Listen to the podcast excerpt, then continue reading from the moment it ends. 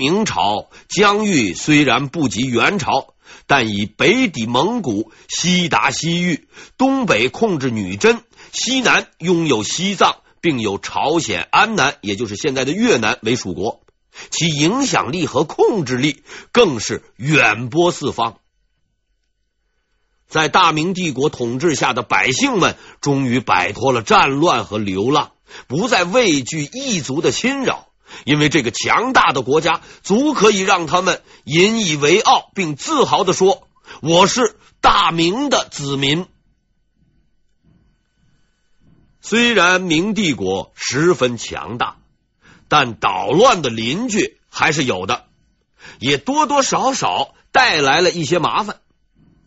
最早出现麻烦的地方是安南，安南也就是现在的越南，又称交趾，汉唐时为中国的一部分。到了五代的时候，中原地区打的是昏天黑地，谁也没有时间管他，安南便独立了，但仍然是中国的属国，交往密切。明洪武年间。朱元璋曾册封过安南国王陈氏，双方关系良好。自此，安南仿效朝鲜，向大明朝贡。凡国王继位等大事，都要向大明皇帝报告，得到正式册封后，方可确认为合法。在建文帝时期，安南国内发生了一件惊天动地的大事。由于有人及时封锁了消息，大明对此事一无所知。永乐元年，安南国王赵棣派人朝贡，朱棣和礼部的官员惊奇的发现，在朝贺文书上，安南国王不再姓陈，而是姓胡。文书中还自称陈氏无后，自己是陈氏的外甥。被百姓拥立为国王，请求得到大明皇帝的册封。这篇文书看上去并没有什么破绽，事情似乎也合情合理。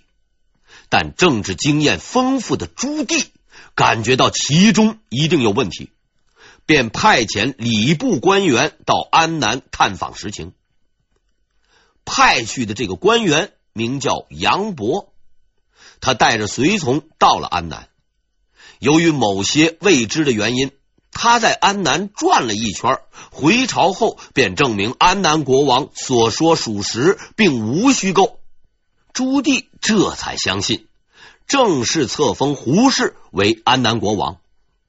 于是，安南的秘密被继续掩盖。事后看来，这位杨博如果不是犯了形式主义的错误，就是犯了受贿罪，黑幕终究会被揭开的。永乐二年，安南国的大臣裴伯奇突然出现在中国。他说：“呀，有这个紧急的事情要向皇帝禀报。”他随即就被送往了京城。在得到朱棣接见以后，他以见证人的身份说出了安南事件的真相。怎么回事呢？原来呀、在建文帝时期，安南的丞相黎继毛突然发难，杀害了原来的国王及拥护国王的大臣们，然后他改名为胡义元，传位给他的儿子，并设计欺骗大明皇帝，想骗取封号。裴伯奇实在是一等一的忠臣，说的是啊，声泪俱下。不仅这样，他还写了一封书信，其中有几句话实在是感人呐。这话呢是这么写的：“臣不自量，敢效申包胥之忠，哀鸣阙下。伏愿兴吊伐之师，隆继绝之意，荡除奸凶，复立陈氏。臣死且不朽。”裴伯奇是激情慷慨的陈词，可是这个效果却并不是很好。为什么呀？因为朱棣是一个饱经政治风雨的权场老手，对这一说法，他呢是将信将疑。而且从裴伯奇的书信来看，很明显，这个人的用意在于借明朝的大军讨伐安南，这可是一件大事。朱棣是不可能啊，仅听一面之词就发兵的。于是。朱棣呢，就安排裴伯奇先住下，容后再谈。同年八月，另一个不速之客的到来，打破了朱棣的沉默。这个人是谁呢？这个人就是原先安南陈氏国王的弟弟陈天平。他呢，也来到了京城，并证实了裴伯奇的说法。这一回，朱棣为难了。如果这两个人所说的是真话，那么这就是一起严重的政治事件，必须出兵了。可是谁又能保证他们没有撒谎呢？最重要的问题在于，朱棣以前并没有见过陈天平，对他而言，这个所谓的陈天平不过是一个来历不明的人。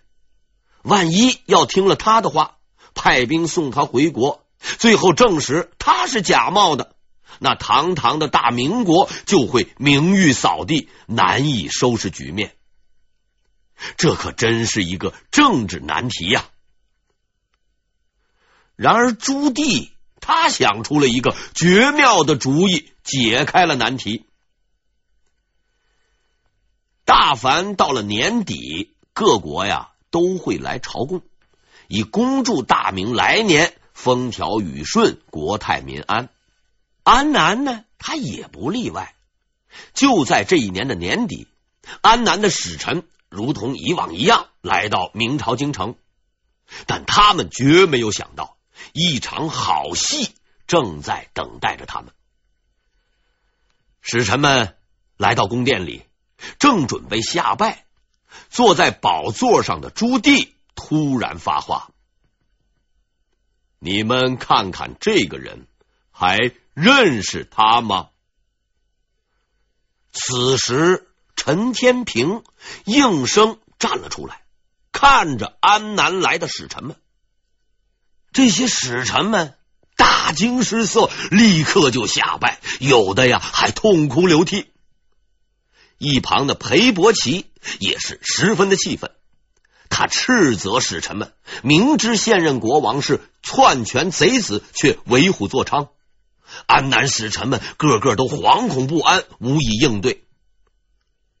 老道的朱棣立刻从这一幕中明白了事情的真相，他啪的一家伙拍案而起，厉声斥责安南使臣蒙蔽大明。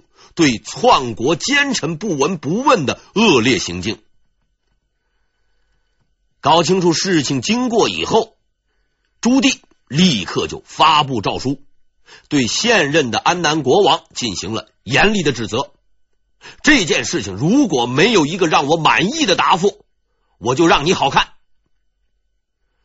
朱棣的这一番狠话，还别说，很见成效。安南现任胡氏国王的答复很快就传到了京城，在答复的书信中，这位国王进行了深刻的批评和自我批评，表示自己啊不过是临时占个位置而已，国号纪年都没敢改，现在已经把位置空出来了，诚心诚意等待着陈天平回国继承王位。这个回答。让朱棣十分满意，他呢也宽容的表示，如果能够照做，不但不会追究他的责任，还会给他分封土地。然后朱棣立刻安排陈天平回国。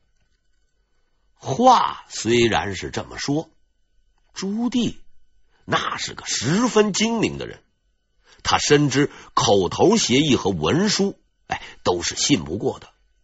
这得益于他早年的经历，因为当年他自己就从来没有遵守过这些东西。为保障事情的顺利进行，他安排使臣和广西将军黄忠率领五千人护送陈天平回国。按照朱棣的设想，陈天平继位之事已经是万无一失。可是之后发生的事情，只能用一个词来形容：耸人听闻。黄忠护送陈天平到了安南之后，安南军队竟然设伏杀害了陈天平，还顺道杀掉了明朝的大臣，封锁道路，阻止明军前进。这个消息很快就传到了京城，朱棣被激怒了，被真正的激怒了。狗东西，真是胆大包天，阳奉阴违也就罢了，竟然敢当着明军杀掉王位继承人，连我派去的使臣都一起杀掉，不报此仇，大明何用？养兵何用？胡氏父子终于安心了，陈氏的后人全部被杀掉。还顺便干掉了明朝使臣。虽然知道明朝一定会来找他们算账，但他们也早已安排好了军队防御，并在险要位置设置了关卡。只要我们占据有利地势，再拖上几年，明朝哼也不得不承认我们父子俩的地位。嘿，这就是胡氏父子的如意算盘。算盘虽然是这么样打，但他们也明白，明朝发怒攻打过来，那可不是好玩的。于是日夜不停的操练军队，布置防御，准备应对。可是出乎意料的是啊，过了三个多月，明朝那边一点动静都没有。哎，父子俩心里面这个高兴啊，在那窃喜，莫非他们觉得地方偏远？不愿意来了。胡氏父子啊，还没高兴多久呢，战争的消息就传来了。部下向他们报告军情说，明朝军队已经正式出发，准备攻取安南。这呀，早在他们的预料之中，一切防御工作都已经准备好，没有什么可怕的。这胡氏父子之所以还能够如此的打肿脸充胖子、强装镇定，很大的一部分原因在于这父子两个呀，并不知道为什么明朝要过三个月才来攻打他们。那是因为啊，军队太多，需要动员时间。多少军队需要动员几个月？我告诉你说吧，是三十万。当然了，根据军事家们的习惯，还有一个号称的人数。这次明军共三十万，对安南号称是八十万。胡氏父子从手下口中听到这个数字后，差点都没有晕过去。带领这支庞大军队的正是名将朱能，此人我之前已经介绍过多次。让他出征，表明朱棣对此事的重视。朱棣期盼着朱能可以一举解决问题。明军的行动计划是这样的：兵分两路，一路以朱能为统帅，自广西进军；另一路由穆圣带领，从云南出发。这是一个历史悠久的军事惯例。凡是攻打安南，必从广西和云南分兵两路进攻，几乎已经成为固定的套路，从古一直用到今。可是意外发生了，朱能在行军途中不幸病倒，经抢救无效，逝世了，去世了。这也难怪，因为大军出发走到广西，足足用了三个月。一路上颠簸不定，朱能的所有精力在那场惊天动地的靖难大战中已经消耗的差不多了，再去参加一场战争也太苛责他了，应该休息休息了。朱能的位置空出来了，代替他的倒也不是外人，就是被朱棣称为靖难第一功臣张玉的儿子张辅。这是一个艰巨的任务，因为朱能的突然去世，让很多人对战争的前景产生了忧虑。而这位威信远不如朱能的人，能否胜任主帅职位，也是很让人怀疑。在下属们不信任的目光中，张辅召开了他的第一次军事会议。他详细的介绍了作战方针和计划。其步骤之周密精确，让属下叹服。最后，张府说道：“当年开平王就是常遇春，当年开平王远征中途去世，祁阳王李文忠代之，大破元军。我虽不才，愿效前辈，与诸位同生共死。”势破安南，稳定住了士气，准备妥当后，张辅自广西凭祥正式向安南进军。与此同时，穆圣自云南进军，明军两路突击向安南腹地前进。事实证明啊，安南胡氏父子的自信呐、是靠不住的。张辅带兵如入无人之境，连破爱留、鸡陵两关，一路攻击前行，并在白鹤与另一路穆圣的军队会师。至此，明军已经攻破了安南外部防线，突入内地。现在横在张辅面前，阻碍他前进的是安南重镇多邦。多邦虽然是安南重镇，防御坚固，但在优势明军的面前，似乎也并不难攻克。这是当时大多数将领们的看法。张辅也派出了许多探子去侦查城内的情况，直觉告诉他，这座城池并不那么简单。张辅的这个感觉是正确的。这座多邦城不但比明军想象的更为坚固，在其城内还有着一种秘密武器。什么武器呢？就是大象。安南的军队啊，估计到自己的战斗力不足，便驯养了很多大象，准备在明军进攻的时候啊，把这些庞然大物放出来，让他们来突袭明军。大象这种动物皮厚结实，又硕大无比，战场之上仓促之间，一般的刀枪也奈何不了。该怎么办呢？有人呢给张府出了一个可以克制大象的主意。不过在今天看来啊，这个主意说了与没说，似乎是没有多大的区别。这条妙计是什么呢？就是啊。你呀，找狮子来攻击大象，因为狮子是百兽之王，必定能够吓跑大象。我们暂且不说在动物学上这一观点是否成立，单单只问一句：去哪儿找狮子呢？大家知道，中国是不产狮子的，难得的几头狮子，那都是从外国进口的。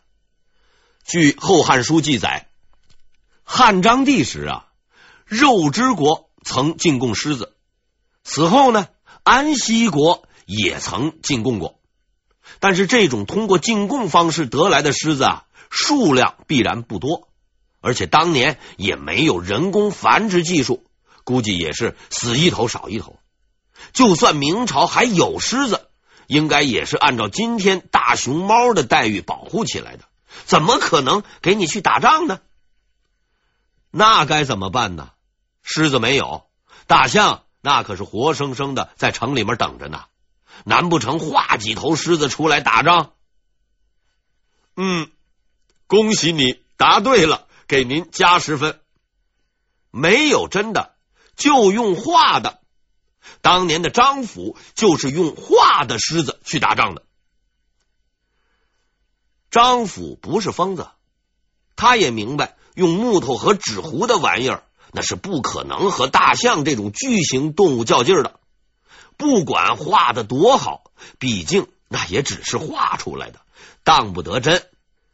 作为一名优秀的将领，张府已经准备好了一整套应对方案，准备攻打严密防守的多邦城。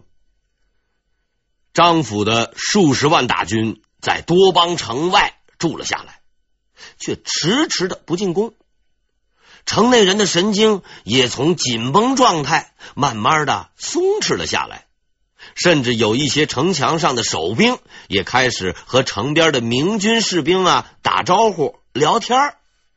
当然了，这是一种挑衅，在他们看来，自己的战略就要成功了。明军长期待在这里，补给必然跟不上，而攻城又没有把握，只有怎么着？只有撤退这一条路了。安南守军不知道的是啊，明军迟迟不进攻的理由很简单。什么理由啊？刀在砍人之前磨的时间越久，就越锋利。明军在磨刀，磨好了刀，用起来杀伤力才会更大。在经过长时间的等待以后。明军于十二月的一个深夜对多邦城发起了攻击。